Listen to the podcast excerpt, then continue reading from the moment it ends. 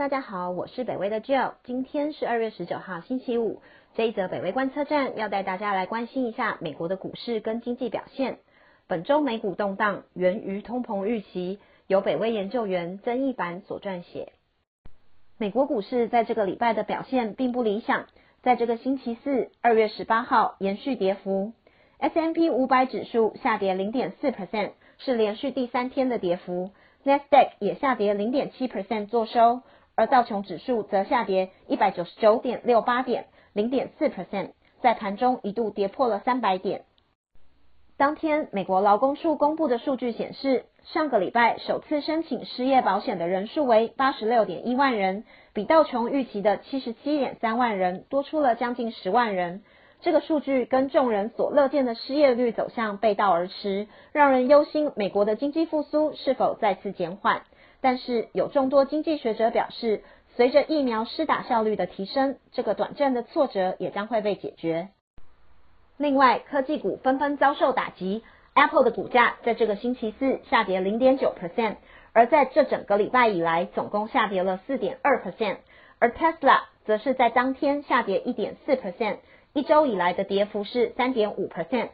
Vital Knowledge 的创办人 Adam c h r i s a f u l i 表示，不断上升的值利率正带给这些涨幅最大的科技公司极大的影响。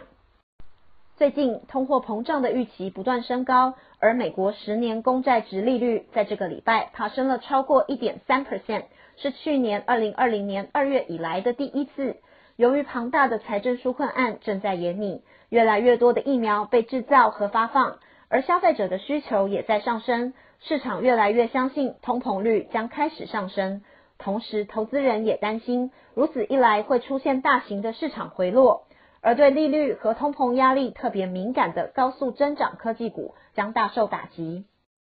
但是，High Frequency Economics 的首席经济学家 Carl Weinberg 表示，美国经济的现实面并不能支撑这样的通膨预期。他认为，通膨重要的一环是在高失业率环境中薪资的提升，而这种情况完全没有出现。他也提出，能源价格的上升很可能是造成通膨观感的主因，但是离真正的通货膨胀还差远了。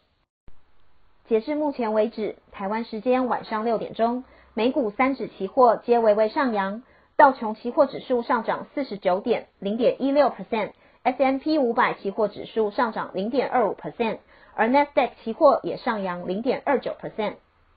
这则北威观测站就到这里，谢谢您的收听，也请继续分享订阅北威频道，谢谢，拜拜。